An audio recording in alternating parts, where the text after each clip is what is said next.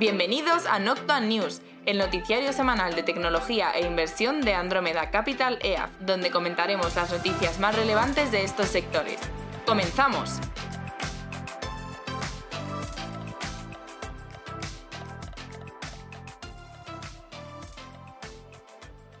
Bienvenidos al episodio número 14, temporada sexta, Noctua News. Hola Juan de, ¿cómo te encuentras? Hola Flavio y hola a todos los que nos escuchan una semana más con nosotros. Están con nosotros, que vamos además una semana que ya empieza con los resultados, entonces se vuelve interesante. Hacemos correcciones de rumbo en cuanto a ideas y, tendencias de mercado y demás. Encima a principio de año, o sea que, bueno, interesante. Sí, sí, sí, sí, porque la mayoría de compañías reportan el anual que siempre bueno, pues un poco más de. Tampoco mucho, pero bueno, un poco más de trabajillo sí queda que el trimestral. Sobre todo a nivel de cuentas y demás. Bueno, eh, venga, pues nada, vamos a hacer un repaso porque sí que tenemos eh, noticias un poco generalistas de la semana y centrarnos especialmente en los resultados de las compañías, que es un poco lo que más queremos tratar. Eh, no de todas, porque sí que hay algunas más pequeñas o más particulares, entonces tal vez las pasemos por encima, pero bueno, al menos de las principales compañías, pues vamos a tocar. Tanto a nivel de software, de media, que ha reportado Netflix, y de automovilidad, que está Tesla. Así que venga, empezamos. En primer lugar, Oracle, y es que construirá un data center en Israel. Además, Oracle lanza su sistema de Generative AI. Canva, por otro lado, la empresa de software, ¿no? Tal vez algo competidor de Adobe, dice que llega a los 2 billones en revenue y que busca una valoración de 26 mil millones. Por otro lado, Flexport, que es esta compañía logística a nivel, eh, pues bueno, que ayuda a las empresas a pues, mandar un container de un lado a otro y optimizar rutas y todas estas cosas, pues ha levantado más de 260 eh, millones adicionales a lo que ya había levantado de Shopify. Recordemos que Shopify vendió parte de su eh, parte de los componentes que tenía de esta parte de logística a Flexport, mismamente, a cambio de, pues eso, una serie de participación, o sea, una participación importante en Flexport. Por otro lado, Apple con dos noticias y es que se estima que habría vendido entre 160.000 y 180.000 unidades de las Vision Pro, que saldrán ahora en febrero. Y luego hablan de un descenso de cuota en el mercado en China. Bueno, más que hablan, o sea, tenemos cifras de tres, de tres eh, pues, compañías importantes que se dedican a esto, que bueno, pues que eh, dan pie, o bueno, dan pie a pensar, no, dan las cifras que, su cuota de mercado ha descendido. Sí que es verdad que lo único positivo, o hay ciertas cosas positivas, que vuelve a crecer la parte de, iPhone, que es una parte súper importante dentro de Apple, pero bueno, se está viendo que los Huawei, Xiaomi y demás, eh, pues están eh, recuperando una cuota hasta ahora perdida. Y es que aquí recordemos que anunciamos hace el año pasado, justo como Huawei, de la mano de SMI, que es pues una de las productoras, una de las fábricas, digamos, eh, pues que hay en China y tal, había copiado un proceso productivo avanzado, entre comillas, eh, y habían sacado móviles ya pues con chips internos y todas estas cosas, ¿no? Entonces, no solo por parte de... O sea, lo más interesante es que ya hay móviles, o sea, que los chinos tienen móviles competitivos con parte, una parte bastante importante del stack eh, in-house. O sea, que se desarrollado en China, lo que es, lo que es China, vamos. Y por otro lado, Microsoft que despide a 1.900 empleados de Activision y Xbox. ¿Tú esto te lo esperabas? Te quería preguntar. Bueno, hombre, después de la adquisición hay solapamiento de funcionarios. 1900, 1900, ojo, o sea, 2.000 de, de 20.000 empleados, ¿vale? O sea, es un porcentaje que, bueno, vos que estén despidiendo el 50, pero bueno, está bien. Ya, pues es que, a ver, hay trabajo que solapa. Por ejemplo, departamento de marketing. no tiene sentido que tengas el de Microsoft y otro que es el de Activision, pues al final consolidas y ya está. Mm. Tiene más lógica. Eh, luego seguimos con IBM. Eh, bueno, antes de IBM, ¿vale? Porque ya entraríamos con un segmento de resultados. Una noticia adicional es que DocuSign estaría cada vez más cerca pues, de ser comprados. Eh, ¿Tú anotabas por ahí? ¿Habías pasado quiénes eran los...? los sí, no lo he metido en el noticiario, pero sí, el otro día lo pasé. Bueno, hay como dos o tres compañías de private equity que la están siguiendo bastante y, bueno, están un poco pendientes de ver quién, precio final y demás. Pero vamos, parece bastante claro que va a haber un poco de competencia entre ellas, a ver quién ofrece más y se la van a quedar. Sí, sí, sí, sí. Y luego, pues sin más dilación, vamos a pasar a resultados. Eh, de los resultados vamos a tocar pues eh, IBM, ServiceNow, SAP en este segmento. bueno, pues son los que nos tocan quizá eh, más directamente a nivel software y luego pasaremos a ver resultados de la bloque, del bloque o el subbloque de tecnología de semiconductores, ¿vale? De chips. Entonces, en primer lugar, tenemos a IBM que presentó buenos resultados en la parte de nube, de nube híbrida de la compañía. Eh, y, bueno, quizá aquí también tenga algo que ver con todo esto. Nosotros habíamos escuchado por, por em, pues en, entrevistas que tenemos con, gente del sector y tal, que sí que es verdad que IBM iba a hacerlo mejor. Eh, y puede que tenga algo que ver con cierta transición de empresas que hasta ahora habían sido más reticentes a moverse al cloud y, bueno, pues que se están moviendo parte de sus stacks a la parte de nube híbrida y tal y cual. Entonces, bueno, esa es como un poco la narrativa que veo por detrás eh, de, este, de este subidón, por así decirlo, de, de IBM. Sí, no, sé cuánto acabó cerrando. Eh, la vi en la apertura, estaba como más 5, más 6. Creo que subió algo más. Bueno, al final la línea es esa. Sí que reconocían ellos en, en, la, en la earning call que por los últimos trimestres su crecimiento ha sido bastante paupérrimo y habían conseguido ya un punto de inflexión este trimestre. Por supuesto, achacaban motivos de inteligencia artificial con Watson, que es su plataforma. Aunque bueno, ahora la estaban llamando Watson X. Han puesto ahí un poco mezcla. la X no le quita muy bien. Pero bueno, básicamente o sea, el nombre es lo de menos, al final es una cuestión de funcionalidades y sí que reconocían eso, que, que la nube híbrida se está viendo apoyada. Pues ellos recordemos que compraron Red Hat, entonces siempre es su estrategia un poco más, no el cloud puro, sino esta consolidación entre nube, eh, servidor propio, que Red Hat ahí apoya bastante. Entonces, bueno, pues sí que te reconocían que, que se está dando un punto de inflexión y este viene directamente por gasto en inteligencia artificial. No es una barbaridad de crecimiento, pero claro, IBM venía dando crecimientos, pues eso, muy, muy bajitos. Entonces, a nada que ha repuntado un poco, pues es un, es un motivo positivo. Y de hecho, ellos lo reconocían en plan de, mira, pues incluso, sí, este último trimestre ya lo dimos y el guidance es bueno y tal, pero que, que entrados en el trimestre, pues la verdad es que todavía estaban flojas las cosas. O sea que bueno. Bueno, eh, y seguimos con ServiceNow. Y es que ServiceNow pues, presentaba el, último trimestre, el cuarto del año fiscal del 2023, que coinciden. Eh, y bueno, eh, sí que es verdad que eran buenos resultados. el único tema es que a nivel cotización bursátil pues no se la premiaba mucho. ¿Por qué? Porque, bueno, pues en primer lugar, pensamos porque ha habido cierta desaceleración en algunos segmentos de obligaciones pendientes de satisfacer y tal, eh, y luego por el guidance, que el guidance la verdad es que fue algo modesto para lo que se esperaba, que estaba bien, pero bueno, tiene una serie de datos ahí que a nosotros pues, nos hacen pensar que les va a ir, que van a seguir bien este, esta gente de ServiceNow. En primer lugar, pues oye, por, por tema de que la parte de CRPO pues ha estado muy fuerte, los cuartos anteriores, que la parte de acuerdos muy grandes de más de un millón pues, han estado acelerando en esta última época hacían comentarios en la call donde decían que estos nuevos productos que han sacado, que es Pro, Plus y, la parte de Generative AI, pues les estaba yendo muy bien. Em, sí que vemos que hay cierta estabilización a nivel macro para este año, entonces pues eso también es positivo. Y además otra cosa interesante es que lanzan la parte de AWS Marketplace, que la han lanzado ahora en enero, y tampoco daban como mucho, mucha información, pero bueno, esto es un claro, un claro push hacia ir down market y y bueno, a frenar quizá la parte de Atlassian que está muy fuerte con JSM, que es su oferta aquí competidora con ServiceNow. Entonces, bueno, lectura positiva, tampoco se ha visto muy premiada, pero bueno, pues eh, sí que es verdad que también eh, pues, eh, venía con viento de cola también del año pasado y la gente pues siempre cuando ve estas cifras a nivel financiero tampoco se queda un poco frío en plan, ah, desacelera, pero bueno, tampoco es tan, tan importante en, en un orden general, ¿no? En el, en el, desde una perspectiva más global, por así decirlo. Pues, la línea un poco que lleva y, y bueno, buena cadencia además. El otro decía Bill, Bill McDermott, que es el CEO de ServiceNow, antiguo CEO de SAP, por cierto, que ahora, ahora tocaremos SAP.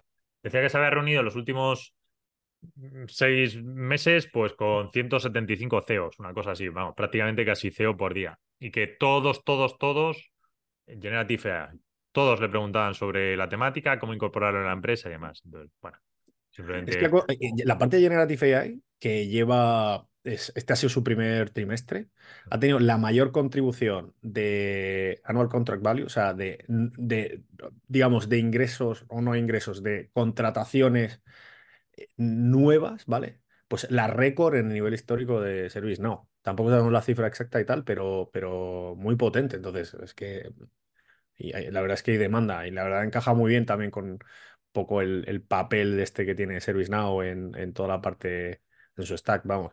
Entonces, nada, sí que es verdad, a nivel revalorización, que antes no lo he dado el dato, pero vamos, que es que lleva un 31% los, de revalorización en los últimos seis meses, El Nasdaq lleva un 9,5%, o sea que es que venía, de comillas, pues bueno, eh, positiva por, porque lo ha estado haciendo bien durante estos últimos trimestres.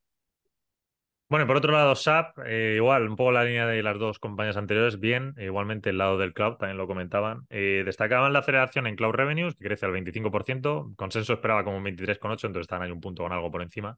Y luego, pues, HANA crece fuerte, los backlogs en cloud confirmaban que están bien, y guidance de 24-27 para el fiscal year 24 eh, respecto al 25% que daba el consenso. Entonces, bueno, pues igual, unos puntos un poco por encima. Sí, sí, sí. Bueno, pero muy importante esto, la, aceleración respecto a lo que espera el mercado de todo lo que es cloud, ¿no? Cloud, software y tal, que, que bueno, se está. Venimos de una época muy mala y pues parece que se está, está mejorando la cosa. Eh, y ahora nos pasamos al bloque de semis, donde vamos a hacer como una lectura general, porque han presentado varias empresas.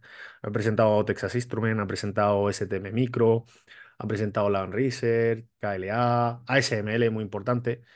Y bueno, pues vamos a hacer dos pinceladas, una a nivel general, vamos a hacer dos, una das tú, otra doy yo, y una que es a nivel general, que, que parece que la parte de, a nivel de procesos de fabricación, la parte más moderna de Leading Edge, lo que llaman Leading Edge en inglés, pero vamos, básicamente son los procesos de, fabricación más modernos, pues que sigue con una buena demanda por detrás. De hecho, eh, ASML daba un resultado muy bueno en, en la parte de, de pedidos que tienen de máquinas de estas máquinas para fabricar los chips más modernos, ¿de acuerdo? Eh, y por otro lado, pues una de cal y otra de arena, porque la parte legacy, la parte más antigua de proceso de fabricación más antiguos, pues está un poco parada y además dicen que no es que esté parada, sino que hay sobrecapacidad. Esta es una de las lecturas así a nivel global. Y la otra lectura te la dejo a ti, Flavio, que es más a nivel, pues, por, por así decirlo, por segmentos, ¿no? Bueno, sí, a ver, más o menos va un poco la línea. O sea, tampoco. Eh, Espera que, por ejemplo, anoche presentó Intel y estos te, te, decían la parte de personal electronics, bueno, como estaba un poco más, eh, estuvo un poco más plana. Pero bueno, al final es un poco la misma línea. Todo lo que es, eh, que, es que acopla con lo que venimos diciendo de cloud, todo lo que es más enterprise en moderno, pues tiene demanda, todo lo que sea más legacy es menor. Claro, ahí se inventar de, vale, ¿y en qué, en qué, en qué sectores estamos? Pues evidentemente y ahora vamos a tocar Tesla, la parte de esos del trailing edge que ha comentado Juan de en automotive, pues está más parado. Eh, viene de una época en la que ha habido mucho estocaje y ahora se está limpiando, entonces estamos en una parte baja del ciclo, todo eso está en proceso de, limpia. Eh, temas que no sean esta parte tan industrial, tan automotive, sino que acople más con inteligencia artificial, pues ahí sí que tiene demanda. Entonces, ya está. Básicamente es chips modernos en inteligencia artificial tienen demanda, chips antiguos en industrial y automotive. Pues, todo lo demás no. todo lo demás no. Sí, sí. un poco la línea, o sea, es que tampoco. Sí, sí. Eh, Pero bueno, que han presentado unas cuantas que las hemos mirado y estas son las conclusiones así a rasgos generales que están, que están bien. Eh, luego tenemos, hay bloque dentro de la parte de tech, ya para acabar, de despidos, y es que, bueno, eh, habíamos comentado antes el despido de Microsoft, pero también Brex ha despedido al 20% de la plantilla. Sí, que estas de pagos, eh, bueno, pues a ver, Brex se supone que era uno de los grandes competidores, por ejemplo, con Bill.com, Intuit también estaba ahí, de hecho a veces salía si Intuit la podía adquirir, que mira, ahora pues es un buen, un buen momento. que bueno, son estas compañías de pagos nuevas, sobre todo de tarjetas virtuales. En el vídeo trimestral lo comentamos, que pues lo subiremos un día de estos ya de manera pública. Entonces, bueno, pues, por ejemplo, uno de los grandes competidores que era esta Brex, pues que despide al 20% de la plantilla, la verdad es que es bastante. Eh, y bueno, al final te pregunta un poco eh, cuál era el CAC de esta gente, ¿no? Pues cuánto estaban gastando en adquirir clientes, que parece que era excesivamente elevado, y ahora pues que la, que la compañía, o que el, bueno, que el sector está un poco en horas más bajas, pues está claro que están haciendo un poco acople. En fin. Venga, vamos con Media, empezamos con Paramount y es que las distintas casas de private equity estarían valorando Paramount para realizar una adquisición. Eh, luego tenemos el Sundance Film Festival, eh, que está valorando, está valorando cómo pueden hacer para renovar la industria del cine indie. Sí, porque dicen que, que todo el streaming ha acabado con el cine indie y tal. Es verdad que, bueno, no sé hasta qué punto eso es tan así, pero sí que es cierto que hubo una época un poco antes, justo un poco antes de todo el tema del streaming, o tal vez cuando empezó Netflix, pero Netflix no era tan potente que bueno, sí que estaban un poco estas pequeñas eh, compañías de, cine que fueron saliendo con algunas películas interesantes. Alguna, por ejemplo, recuerdo está más segmentada en la parte de terror con el Jordan, ¿cómo se llama este director? Jordan Peele, que esta es casi más la que, la que lo hizo más fuerte. Los de Anapurna, bueno, todos estos trabajando un poco en indie, que la verdad es que te diría que desde que llegó el COVID se han quedado bastante difuminados, ¿no? Ya no aparecen casi nunca. Entonces, bueno. Eh, vamos, esto lo dice el Sundance, pero esto lo decía Matt Damon de hace, ya varios años, que está un poco relacionado, pues no es cine indie, pero sí que es verdad que lo que decía es que eh, todo, o sea, asumes un riesgo todavía mayor al meterte en este tipo de proyectos, porque si una película indie luego en épocas pasadas te lo hacía bien, luego tenías ventas de CDs, ventas de el DVD, vamos, ventas del vídeo en su época y tal y cual, y eso ya se ha perdido totalmente y, no puedes hacer mucha pasta luego, o sea, mucho dinero luego a posteriori, ¿no? Y no sé, al final tienes como una especie de mercado donde está, fíjate las últimas películas que han hecho de todas estas de streaming, son normalmente guiones bastante reguleros, pero con estrellas que llaman mucho, o sea, que tienen mucho gancho, mucho tirón y que saben que más o menos es como que la mayoría de la gente dice, bueno, la voy a, la voy a ver, ¿sabes? Sí, no, la, verdad es que la industria audiovisual, también entre este año con los parones de las huelgas de guionistas, de actores y tal, está en horas bastante bajas, porque fíjate un poco el plantel que va a los Oscars. Y es que dices, son las cuatro películas, pero bueno, que son las únicas cuatro películas así medio decentes que has podido ver en el año, porque el resto tampoco, ¿sabes? Tampoco había casi nada. Entonces, bueno, es un poco. Mm. O paupérrimo, sí, sí, una estepa esto. De... Pero bueno, también en videojuegos está ocurriendo igual, ¿eh? No, no te creas. Hasta ahora lo comentaremos acaso, con lo del Palwall, este, el juego este que ha salido, pero, pero al final es todo un refrito de un refrito y es casi lo que le gusta a la gente. Sí. Por mucho que digan que hay saturación de Marvel y demás, eh, pues sí, hay cierto descenso. Sí, de Marvel sí. Pero... juegas con otras franquicias. Claro, hay otros refritos. otras líneas y otros refritos. O sea, al final es refrito del refrito. Bueno, vamos con Netflix, que presentó resultados. Eh, buenos resultados, porque de hecho subió, no sé, fue un 12 al final cuando cerró, algo así. Entonces, bueno, eh, más allá de la línea directa de por qué subió, es bueno, eh, dieron bastante adquisición de nuevos usuarios, el guidance y tal. La verdad es que estuvo por encima de expectativas, entonces eso bien. Pero luego, bueno, pues hemos querido un poco desgranar lo que dijeron en la call, que, creo que es casi más interesante de cara a largo plazo, porque oye, los suscriptores están bien, ok, pero bueno, vamos a ver un poco qué es lo que se plantea a futuro. Entonces, a ver, había varias cosas.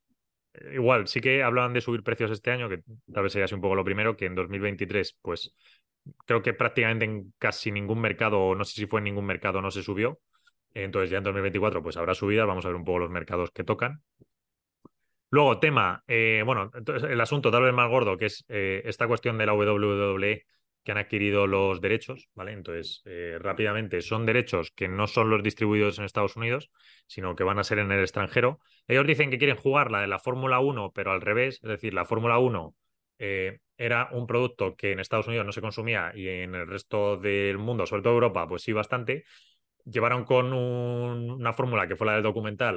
no, sé cómo le llaman exactamente en Netflix, porque creo que no se llama Fórmula 1, se llama Fórmula no sé qué o algo así, el programa, pero bueno, es el documental este que la verdad es que en Estados Unidos ha tenido mucha cabida y ha hecho que la Fórmula 1 pues ahora haya bastante más interés. Entonces quieren jugar un poco la misma, pero con la WWE. Un producto americano, extenderlo al resto del mundo, especialmente, por pues bueno, mercado europeo y que aquí pues oye, haya atracción, interés y tal. Vamos a ver un poco eh, cómo lo hacen, porque bueno, se han quedado los derechos, no sé si reprogramarán directamente o harán una especie de documental o veremos un poco la, evolución que eso lleva. Pero sí que decían que, bueno, en cara, de cara a deporte, pues que no han cambiado la estrategia, ¿vale? Aunque bueno, esto es la típica comentario que dicen que vaya uno a saber dentro de año y medio si de verdad nos quieren, pues yo qué sé, la ATP de tenis o alguna cosa de estas que medio intentaron hace ya un año. Mm. Muy bien. Eh, yo eh, creo que voy a tirar por la parte de, anuncios, los comentarios, porque, y parto de un dato, ¿vale? O sea, sabemos que aquí Netflix lanzó hace relativamente poco, eh, bueno, históricamente Netflix siempre ha sido muy partidario de ofrecer todo el contenido sin ningún tipo de límites o fricciones para el consumidor, sin anuncios. Pero esto cambió, sobre todo con, con la, pues, con el estado actual de las cosas, en plan tipos, competidores, eh, necesidad de monetización y tal, pues sacaron un segmento con apoyado por anuncios, una, una suscripción pues bastante más eh, barata pero que pues, pues tienes que ver anuncios, ¿vale? Entonces, ¿qué pasa? Aquí nosotros nos acordamos cuando lo lanzaron, teníamos, la verdad, estábamos muy, muy positivos, pero luego cuando empezamos a ver cómo estaba montado por detrás y tal, pues lo vimos un poco flojo y de ahí que nos saliéramos, me acuerdo, en, la posición. El, que veíamos que no estaba tan rodado como otros segmentos. Entonces, ¿qué están dando ahora? Y que está muy bien. Dan, dos, dos, datos en, esta, en, esta, en este earning call que son muy buenos y a partir de ahí construimos, ¿no? Y es oye, eh, están creciéndole al 70% este segmento de usuarios, que es un crecimiento bastante bueno, es verdad que viene una base baja. Pero otro dato interesante es que representan el 40% de las nuevas suscripciones en los 12 países donde han lanzado. No en todos, todavía no está esto rodado en todos lados, pero, pero los 12 países donde han lanzado, pues casi la mitad de la gente que se, que se mete en Netflix se mete por este segmento. ¿vale? También tendrá que ver, o entendemos nosotros, por, el, por pues bueno, la situación actual, coyuntura ahora mismo, eh, pues bueno, que es un ahorro casi de la mitad, o sea, es de la mitad de, la, de, lo que te cuesta una suscripción normal sin anuncios. Entonces, claro, ¿qué te da pie a pensar esto? Sobre todo con, con, o sea, ellos comentaban ahí primero que necesitaban más escala, que esto es cierto, que dice que van a seguir mejorando a futuro, que tienen que hacer cambios. O sea, aquí por detrás hay un problema de que pues bueno, primero necesitas más escala de, conseguir más gente porque todavía, digamos, ese segmento a nivel usuarios, pues todavía está, en, aunque crece bien, está bajo, ¿vale? Pero por otro lado, la parte de detrás, o sea, la parte que toca el anunciante, pues está poco rodada, ¿vale? Aquí recordemos que ellos tienen un acuerdo con Microsoft, pero ese acuerdo, por lo que hemos podido ver en noticias y tal, se, ha roto, o sea, o se, se estima que se rompa y de hecho Netflix estaba haciendo esfuerzos como para montar su equipo por, por, por dentro, eh, con contrataciones y demás. Y es un poco hacia dónde van. Es decir, tú por un lado tienes que dar al anunciante una serie de servicios, una serie de mejoras a nivel de, segmentación de usuarios, eh, de medición de ROIs y tal, que ahora mismo eso pues no está. Entonces, es un proyecto de construcción, pero por ahora, que son una de las cosas más importantes en el tema de anuncios, que son los, lo que dicen en inglés que son eyeballs, que es usuarios que te ven el anuncio, pues oye, parece que va creciendo y es la, mecha o los, los, primeros brotes verdes eh, y hacia un buen camino, hacia una buena dirección, que sería esto. bueno, pues les queda mucho trabajo por la parte de, de, detrás, ¿no? De lo que llaman en backend, pero es, es el stack. Pero vamos, en eso bastante bien. Y luego, pues, ¿quieres seguir tú con la parte de, gaming y tal? Porque ahí también hicieron un par de comentarios. Sí, sí, luego de comentarios así un poco adyacentes, que esto tal vez era como lo principal. Bueno, Decían crecimientos, lo enfocan en cuatro cosas que van a ser, pues los anuncios que acaba de comentar Juan de, live events, pero bueno, aquí no meten deporte, eh, incrementar las conversiones de los clientes que vayan entrando en los diferentes mercados, incluido la subida de precio, que ya he dicho, y luego, bueno, pues la parte de videojuegos que ellos siguen eh, bullish, ¿no? O digamos, o siguen alcistas, o vamos, quieren seguir invirtiendo en ellos. Que, fíjate, aquí hay dos, dos lecturas, ¿vale? O sea, es porque la, parte de incrementar la conversión en ciertos mercados es como, vale, ¿esto cómo lo bajas a tierra? Fíjate que tú tienes un segmento de anuncios que necesitas escalarlo, es que me recuerda un poco a la estrategia de Apple. Suben los precios de la parte sin anuncios y de repente esto estoy seguro que está correlacionado con que te suban la gente que se va a la parte apoyada con anuncios en un momento en que tú tienes que darle más peso a esa parte. Entonces, ojo con las subidas de precios porque seguro que van a estar, van a estar bien. Y luego, otra parte es la parte de, de, mm, o sea, me parece interesante que se hayan posicionado con el segmento este de, de WWE, porque sí que es verdad que aquí en España llegaba, yo me acuerdo de cuando éramos pequeños, ¿no? Sí que llegaban con, o sea, lo ponían en alguna cadena, ¿no? Lo de esto era lo del enterrador y todas estas cosas, ¿te acuerdas? Era lo del enterrador. Ah, esto, lo de. Sí, sí, sí, el personaje este que salía. venía aquí, o sea, en España realmente sí que ha habido. Sí, alguien tenía los derechos. No sé si gente cinco, en cuatro. ¿Cinco por las mañanas o cuatro? Cuatro, por las mañanas. Cuatro. La cuatro por las mañanas. Esto cuando empezó cuatro, tenía los derechos de WWE. Sí, sí, y tuvo cierta atracción, o sea, cierta atracción. Entonces, ojo, porque puede ser interesante también. El enterrador. el enterrador. bueno, John Cena y todo eso. No me acordaba, sí, sí, sí. Claro, claro. Entonces, puede ser interesante por la expansión que te puede dar esto a nivel de pues llegar a, un a segmentos que hasta ahora pues, no habías tocado quizá tanto y también como una especie de relleno ahí para, cierta gente, ¿no? El perfil de usuario que ve esto, pues son eso, los chicos jóvenes que, sí, adolescentes, ¿no? Que se flipan un poco con, con las llaves, la, el crochet y todo esto que hace toda esta gente, ¿no? Que era un poco la historia. Pero bueno, puede ser interesante, ¿no? Bueno, es verdad que cuando lo ponía 4 sí que tuvo su. por eso, por eso, que a mí me parece un movimiento. Sí, sí, sí. Sí, sí, un movimiento curioso. y que si lo miras en conjunto con la parte de subida de precios, pues te puede llevar ahí a cierto crecimiento de la parte de soporte y tal. Bastante buena, ¿eh? Bastante buena. Entonces, bueno. Yo creo que, mira, si, si, eso, bueno, habrá que ver un poco. Si tal vez algo de la WWE lo mueven a Live Event, porque ellos dicen, no, hay un driver de crecimiento en Live Event. Entonces no sabemos exactamente qué quieren hacer con WWE. Pero si eso les funciona, creo que es una manera también de no arriesgarse demasiado, ir probando cosas a de verdad el salto en live events de lo que aquí sabemos todos que va a acabar esto, que es pues algún super deporte o algo así, ¿no? Sí, sí, porque fija, o sea, aquí no, para muestra un botón, hay que ver los acuerdos que ha hecho eh, Amazon y los acuerdos que ha hecho Apple. Mm. Qué curioso, Apple también está siguiendo un, una historia similar a esto, porque nada más que, que ellos quizá un poco al revés, ¿no? Apple está haciendo ahora lo que hizo Netflix con Fórmula 1 con los con los em, estos los documentales que está haciendo, está haciendo un documental de Hamilton, creo recordar, y alguna otra cosa más por ahí, y luego con el de Messi, eh, tiene lo de la MLS, creo recordar. Es decir, van un poco de la mano, ¿verdad? Van un poco de la mano con las estrategias eh, aquí de... Sí, y al pues final sí. te están quedando tres jugadores, ¿no? Porque el resto ya sabemos Claro, esto- cómo están. De hecho, no lo hemos puesto, pero mira, justo ahora lo estás comentando, salía esta semana Warner, que bueno, es que Warner a- a- anda en desguace, o sea, vendiendo series. Ya, Le, le sí. vendía, no sé a quién era, no sé si a Disney o a Apple le vendía una, pero el otro día me di cuenta que, no sé si te lo has visto tú, Juan, de la de True Detective, la de la nueva temporada que se llama Noche Polar, algo así. Bueno, sí, la he visto. Está en, está en HBO ahora mismo. Sí, vale, esa, esa, que de repente, vale, pues el otro día pone una gráfica de eh, primera semana, eh, visibilidad y tal. Entonces, se ve que está por encima de los de eh, Wild Lotus y no sé qué. O sea, ha sido como la serie más bestia de HBO pues desde hace bastante tiempo. Pues tiene vendido los derechos, macho. Entonces la ponen en HBO, pero hay un montón de sitios internacionales que la tienen por ahí. De hecho, estuve mirando el otro día, digo, a ver si aquí en España, efectivamente, Telefónica, por ejemplo, la tiene. ¿Sabes? Movistar Plus. Y dices, joder, pues es HBO, ¿sabes? Sí, sí. Movistar Plus, por ejemplo, la tiene. Ya. Han sí, vendido los derechos también. Entonces, están los dos emitiéndola a la vez. O sea, es un poco. Sí, es complicado. Bueno, lo hemos hablado muchas veces, ¿no? Tú está, estaba claro que yo lo veo un poco como los mercados, ¿no? Cuando de repente todo el mundo quiere ir a streaming, todo el mundo tal, y se te da la vuelta al mercado, pues te quedas así un poco en, en, Quedas en pañales. pues en pañales. hecho, y, sí. La- estamos viendo, Disney también está sufriendo, fíjate en los recortes que está haciendo. Y el que mejor lo estuvo haciendo todo este tiempo era Sony. En el sentido de, oye, mira, no somos Netflix. Es decir, digo, Sí, no somos, tenía. eh, sé Claro. lo que soy, sé lo sí, que soy. Esto lo hemos dicho muchas veces, Sony. Y Sí. ahora ves a Warner que está haciendo la de Sony. Y dices, joder, pero lo hubierais hecho hace tres años. Ya. Pues bueno, Sí, no sé. a mí me gusta eso que, bueno, oye, está claro que vas a pasar las canutas eh, durante una temporada, pero sí que es cierto que por lo menos sé dónde estoy y tal y cual, y seguramente pues me, me premiarán en un momento en el que el mercado se dé la vuelta, que se dará, porque al final no todo es para siempre, ¿no? Sí. Bueno, sí, sí, sí. Final, En fin, bueno, trae interesante, no sé, de- todo esto de Netflix porque, bueno, pues porque sienta las bases un poco del año, los comentarios que ha hecho ahí en anuncios, no sé, en general bastante bien.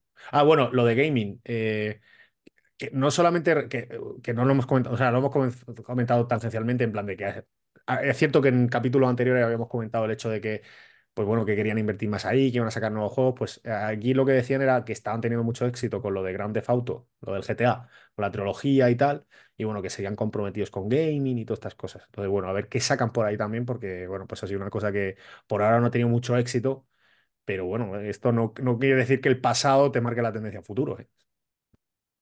Muy bien, y bueno, moviéndonos al sector gaming, pues nada, el juego más vendido de la semana ha sido el Palworld, que es este juego que es una copia burda del Pokémon. Bueno, es Pokémon, pero disparas a los jugadores.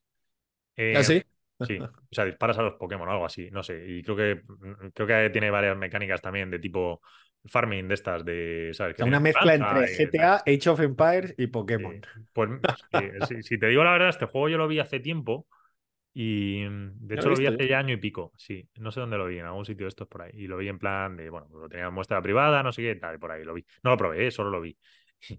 Y a ver, es verdad que por una parte, o sea, a ver, si luego al final Pokémon, no sé, esto es como todo, ¿sabes? Copias y... Es como, es copias- como el Fornite, tío. ¿no? Sí, es como el Fortnite, pero con Pokémon, algo así. Sí, sí, sí, es como el Fortnite con Pokémon que disparas y tienes, podrás luchar con el Pokémon Sí, también. Está guapo, ¿eh? Sí, pero creo, creo que también tiene alguna mecánica de, de farming de estos, de recolección y demás. Creo, creo, ¿eh? Pero bueno, en fin, nada más. Al final, la, la historia básicamente es que, bueno, pues es el refrito, si es lo que quiere la gente. Sí, sí, bueno, está, está esto lleno. El Chocas por aquí, da su opinión, o sea, y todo esto es reciente, o sea, que sí que es verdad Sí, que. bueno, si lleva ya como 7-8 millones de unidades vendidas, o sea, una sí, barbaridad. sí, sí, sí, sí, un sí, producto que se, está como en beta. Eh, porque creo que no es el definitivo. Entonces, bueno, no sé. eh, o sea, es verdad que a veces te cuestionas un poco, haces un- una copia de tal y, y bueno, pues luego tendrá- tendrás problemas legales, pero oye.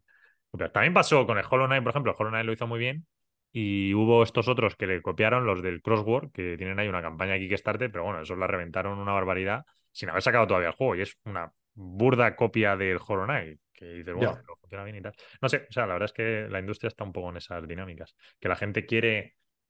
Pero bueno, también, también te puede pasar con los libros, son mil cosas, ¿no? La gente quiere lo mismo de siempre, pero un poco dos refritos y cambiado y dices, oh, pues, no sé. En fin, bueno, tampoco lo que. No, no me voy a quejar. Y bueno, luego tenemos aquí la tabla que tampoco vamos a perder mucho tiempo. Los juegos más vendidos el año pasado, pero bueno, es Hogwarts Legacy, pues IP, que a ver, no, yo no lo he jugado, pero bueno, es, eh, está bastante bien hecho, así que tiene sentido. Luego de los típicos de siempre Call of Duty, el Madden, el Marvel Spider-Man 2, que vendió mucho, eh, The Legend of Zelda y tal. Bueno, en fin, tampoco, tampoco tiene mal la tabla. Vamos con movilidad, que es más interesante. Vale, y venga, en movilidad tenemos dos compañías que la que queremos comentar y ya cerramos el noticiario, que son Tesla y Mobileye. Bueno, pues Tesla, eh, qué decir, eh, entronca un poco con la cuestión que hemos dicho de chips que, nos, que son trailing edge. Vale, Automotive pues está en una fase donde ha habido bastante aglutinamiento de inventario, se tiene que estar, se, está sacando. Bueno, es verdad que la demanda pues está un poco más débil, entonces básicamente Tesla, eh, pues este trimestre es un poco el que el que creo que el mercado más ha tomado conciencia, pero la verdad es que el trimestre pasado ya, ya se mostraba bastante bien lo que estaba ocurriendo en la línea. Entonces, bueno, por parte baja, parte baja de, la ciclicidad del mercado, la verdad, tampoco, tampoco tiene mucho más, más allá de cosas de estas de Elon, que, que, también había que restar bastante importancia en un momento inicial con lo de Dojo, que si Dojo era un competidor y tal, bueno, pues ya dijeron que Dojo no da el soporte necesario que te rías en plan tal que te veo. Pero que van a necesitar más envidia, cosa clara, porque todo yo. Bueno, y una, y, un, y importante, ¿eh? el, el, o sea, han hecho más hincapié tanto en después de la call, porque salió la CNBC eh, e-, Elon Musk, o por lo menos recogía la noticia de la CNBC, pero antes también de, de dar los resultados anunciaban y tal, como que estaban con la, la tercera generación de la plataforma de fabricación que lo, que quieren conseguir con esto es primero bajar los costes de fabricación, pero además que eso es una, es una cosa que están intentando hacer ahora también. Eh, pero por otro lado también es, es, pues vender un nuevo modelo, un modelo barato que se llamaría eh, Redwood em, y que empezaría a fabricarse en volumen, digámoslo así, en, a partir de la segunda mitad del, del, año 2025. Si bien en la call ellos mismos decían que bueno, que normalmente eran muy optimistas, entonces que había que tomarlo con una pizca de sal. Pero es que se están dando cuenta que como esto no deja de ser, o sea, los coches eléctricos son pues como un, por poner un ejemplo, como un smartphone, como un móvil, o sea, en realidad no tiene ningún tipo de... Eh, o sea, no hay, no hay un bagaje del, como en los motores de combustión, donde si tú ya tienes algo rodado y tal y cual, sino que esto es todo de nuevo con una serie de motores que entre comillas son más fácil, entre comillas, más fácil de montar y tal. Pero digamos que no hay tantas barreras de entrada, pues de repente los chinos como BID, NIO, Xpeng y tal, pues parece que se están comiendo el mercado. Y de hecho decía en una, en una noticia que si Estados Unidos no ponía aranceles a la importación de este tipo de coches eh, chinos, pues que realmente los chinos pues iban a dominar el mercado. Y es algo que no solo se está planteando en, Estados Unidos, que en Estados Unidos lo plantea eh, Elon, aunque también a nivel interno, también por, pues, por, la importancia que tiene el segmento en Estados Unidos con General Motors y tal y cual, sino por, por en Europa es algo que también se está, se está o sea, los, los eh, pues BMW, Mercedes, Daimler y tal, pues lo están poniendo sobre la mesa en plan de, oye, mira, eh, los chinos vienen y nos, nos comen, nos comen porque no somos competitivos contra ellos. Entonces, no se sabe qué va a pasar, no se sabe qué va a pasar, porque se, estima que, que, desde que en Europa también van a lanzar regulación sobre este tema, pero no saben cómo meterle mano, porque por otro lado también, y, aquí para muestra un botón, ¿no? El, el ejemplo que tenemos es la parte de solar, donde Europa, así como en Estados Unidos, han sido un poco más proteccionistas, en Europa no lo han sido y de repente todo el mercado, de, desde el panel hasta, o sea, del, cuando digo panel, digo la placa, hasta los eh, microinversores y todas estas cosas, eh, todo lo que es el componente para ponerte tus historias solares, ya sea a nivel residencial o a nivel utility, que es lo que es pues, eh, de producción más grande, ¿no? pues se lo han comido los chinos, porque no puedes competir. Y, y nada, me parece, me parece un debate interesante. Me parece un debate interesante porque también va a sentar la base un poco de cómo, pues de si todo esto, pues de si ciertas marcas más legacy van a conseguir hacer la transición o no. Ya, bueno. Y bien, Tesla pues está bien posicionado y probablemente con este coche así, de que creo que querían cobrar entre 25 y 30 mil dólares por el coche. O sea, ya estás en un segmento más baratillo, supongo que el rango de autonomía y todo esto pues será mucho menor. Pero, pero bueno, em, interesante esta parte. Y bueno, con respecto a lo que tú has dicho, lo más importante con respecto a este año es pues eso, descenso de volumen de autos para 2024. Sí, de hecho el guidance ellos decían que este año se van a vender menos y demás.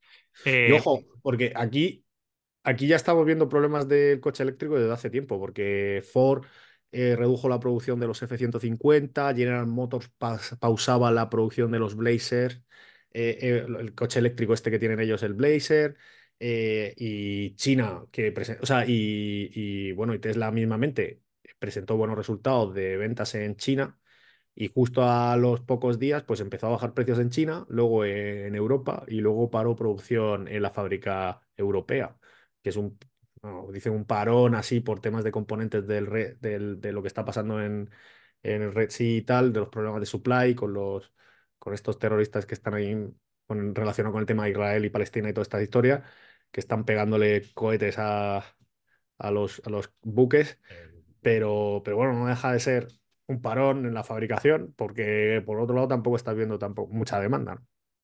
Y sabemos que semis, o sea, inventario hay. sí, sí. Sí, sí, sí, se tienen que limpiar. Hoy, hoy creo que, bueno, hoy le he leído la noticia, no sé si la habrían ya formalizado, pero hoy anunciaba Porsche, por ejemplo, que sacaba el, que era el Macan totalmente eléctrico con 630 kilómetros de autonomía, algo así. Pero bueno, dices eso, o sea, por ejemplo, Porsche sí que ves más o menos que no se está ubicando mal, pero el resto de competidores europeos sí que van como una marcha por detrás de los chinos. Me hace gracia porque ayer leía la noticia, el cisne negro de por qué los chinos, los coches chinos se van a comer, tal, y dices, pues cisne negro, pero esto está más claro que, o sea, es blanco, completamente. Es, Ya, o sea, es se van a entrar ahí. no saben, o sea, realmente aquí yo creo que se supone que este año iba, iba a pronunciarse la Unión Europea al respecto, pero yo creo que en Estados Unidos que un poco más lejos. Pero sí que es verdad que en el Salón del Automóvil este de Ginebra, creo que fue hace relativamente poco, no sé si eran de los coches eléctricos, no sé si era un porcentaje bastante mayoritario, eran chinos. Sí, sí, sí, sí. Bueno, sí, se están comiendo el mercado. Bueno, eh, pero bueno, oye, que si se producen barato, al final como consumidor, pues fantástico. Totalmente. Sí, lo que más quiere un consumidor es que haya cuantas más quebrar de empresas, mejor. ¿sabes? El producto se vende más barato. Decía, no, sé quién lo leí hace poco. Digo, bueno, tal vez un poco extrema la idea, pero bueno, se entiende el punto. Eh, bueno, eh, pues ya. Ah, no, bueno, y de Mobileye, que era lo último, bueno, es que va en la misma tónica. De hecho, Mobileye presentó oficialmente los resultados esta semana, pero hace dos o tres dio un, un, un preanunciamiento de, de lo que iba a ser los ingresos. Entonces, pues igual, caída. De hecho, esperan en el guidance de crecimiento para el 2024 y al final, pues mismo problema de fondo. Hay estocaje de producto, de piezas, en este caso de, de láser que vende Mobileye, pues se ha ido acumulando inventario los meses atrás y pues ya está, le tienen que dar salida pues nada, menos ventas, incluso tirando precio a descuento para, para que pueda salir lo antes posible y, y, el mercado se regule. Entonces, bueno, o sea, es que es la misma tónica, tampoco. Creo que a raíz de Tesla eh, hay algunos comentarios demasiado catastrofistas y, y, bueno, creo que en realidad tampoco están perdiendo un poco de visión la situación en la que estamos. O sea, no, tampoco son fallos obligatorios de Tesla, sino que, oye, pues la industria es cíclica, entonces. Nos, Efectivamente, esa es la clave. O sea, no hay una mala ejecución, entre comillas, sino que, oye, pues tienes correcciones y tal, porque el ciclo es así. Y evidentemente con los tipos tan elevados y ya las reservas de capital pues más bajas y tal y cual, pues esto te afecta en el consumo. Claro, efectivamente. Es o sea, curioso porque me hace gracia cómo al final cala en todos lados los tipos de interés eh, altos, ¿no? Porque sí. sí que es verdad que la primera ola de impacto, por así decirlo, fueron justo las nuestras en software porque ahí se ve claramente, en plan, tío, tú no generas, o sea, algunas empresas no generas caja, en algunas que no están en cartera, nunca han estado en cartera nuestra, pues, eh, de, o sea, es dudoso que pueda seguir existiendo de cara a futuro con lo que quemas de caja y, y claro, pues esas todas abajo, ¿no? Pero todas abajo, fuera. Vale, eso es obvio, pero luego, cuando tú dejas calar todo este tema de tipos altos, tal y cual, pues cómo se te seca el tema de la liquidez, cómo se te seca, cómo se te va eh, cómo va haciendo mella esa inflación y toda esta historia, pues al final te das cuenta que al final pues te acaba afectando en todos los segmentos, ¿no? Sí, al final todo, todo producto, todo negocio, da igual lo que te cuenten, todo negocio acaba siendo cíclico, de una manera u otra. Todo de una manera u otra. Totalmente. Totalmente. Una de las cosas, macho, que con sangre más me he clavado, ¿eh? Porque la gente, ah, tal, no sé qué, no, negocio anticíclico, tal. Tiene su ciclo. Otra cosa es que su ciclo sea distinto. Anticíclico. Claro. Bueno, o sea, lo anticíclico que... me lo creo porque realmente tú lo que estás diciendo es que tiene un ciclo que va contrario a lo que tú sueles invertir. Entonces, claro, bueno, ahí sí, ahí sí, ahí sí. Eso es no tiene ciclo ninguno, pues totalmente mentira. ¿Sabes? Que las escuelas de negocio, no, este negocio no tiene ciclo. Este, el lujo, el lujo no tiene ciclo. Pues mira el lujo el último trimestre. Bueno, ahí representaba a Louis Vuitton y ya un poco mejor. Pero fíjate, es que siempre, bueno, aquella vez China, me acuerdo en el 2000, que fue 2012, China que se cerró y tal, que cayó bastante la demanda y también Louis Vuitton cayó una barbaridad y tal. O sea, el ciclo, hay. Otra cosa es que el ciclo sea distinto al general, pero todo producto tiene ciclo. Bueno, en fin, yo creo que hemos hecho un repaso bastante bueno de los resultados que tenemos hasta ahora. So far, so good. So far, so good. Tal, vez, tal vez el enterrador. No, no, no, good, no, bueno para algunas, pero bueno. O sea, yo creo que ha quedado más o, menos, más o menos claro de por dónde van las líneas. ¿Sabes quién puede ser el único que tal vez sí que no tenga ciclo? El enterrador. El enterrador. siempre, el trabajo es siempre desgraciadamente requerido. Eso no va con ciclo tal vez pequeños picos, ¿no? en algún momento. Bueno, en, COVID sí que seguro que tuvo ciclo, pero en fin, bueno, Dios, qué chiste. En fin, bueno, que el entrador bien. Vale, eh, pues nada, volvemos la semana que viene. Además, creo que hay esta próxima semana bastante resultados. Bueno, creo no, habrá seguro, porque ya. Sí, sí, o sea, estamos en plena campaña. la semana que viene no lo he mirado todavía, pero llegarán todas las gordas, Amazon, compañía, ¿no? Sí, sí, sí. Todo lo miro. Sí, sí, las revisé ahora, de memoria no me acuerdo, pero sí, ah. eran interesantes. Es que no tengo abierto el archivo, pero ahora se me está abriendo. Sí, Google, Microsoft, AMD, Electronic, eh, Match, Teradyne, Roper, Extreme Networks, Qualcomm, ah, está aquí toda la fiesta. Peloton, sí, sí, sí. Todas las tech, ya vienen, eh, viene la semana que viene. Vale, bueno, pues nada, volveremos. Sí, haremos, haremos filtro un poco la semana que viene porque hay mucha cosa, entonces las más interesantes sí, las que no, pues no las quedamos nosotros y ya está. Eh, pues nada, volveremos la semana que viene. Por cierto, no sé qué voy a hacer con el vídeo del último trimestre, porque subí el vídeo y luego lo dejaré publicado en general en YouTube para todo el mundo porque ahora está en privado solo para inversores. Pero luego siempre subo el audio a las semanas, pero desde el propio vídeo. Pero es que me cargué el vídeo, lo tiré. Lo tiré a la papelera porque lo estuve haciendo desde el portátil, porque estaba de viaje. Y como luego oh, me pilla de sorpresa. me lo cargué entero. Entonces, no sé si.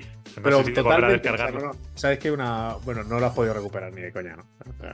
No, bueno, o sea, a ver, lo que hago es que me lo puedes cargar otra vez de YouTube y cojo el audio y, ¿sabes? Sí, sí. Pues ya Si tengo tiempo lo hago y si no, pues está en YouTube. Entonces tampoco creo que rompa tanto. De todas formas, lo puedes subir ahora, ya sabes, que en Anchor y, y esto y Spotify lo subes con vídeo y fuera. Claro, claro, eso es lo que digo, que ahora ya subo el vídeo, pero solo se queda. Bueno, sí, subo el vídeo con todo. Claro. lo que pasa es que digo, tengo que. Vale, pues tengo que bajar otra vez el vídeo de YouTube tendré que bajarlo. Bueno, no sé, luego lo hago. Que, es que si no, pues ya está, lo pones en abierto y ya está. Ando con mil cosas y si no, pues mira, desde YouTube está y, el canal de Andromeda Value Capital está y, y hasta se nos ve nuestras caras, que tampoco es que aporten mucho, pero bueno, ahí estamos. Bueno. bueno, en fin, que nada, venga, volveremos la semana que viene. Fuerte abrazo. Un abrazo a todos. Hasta luego.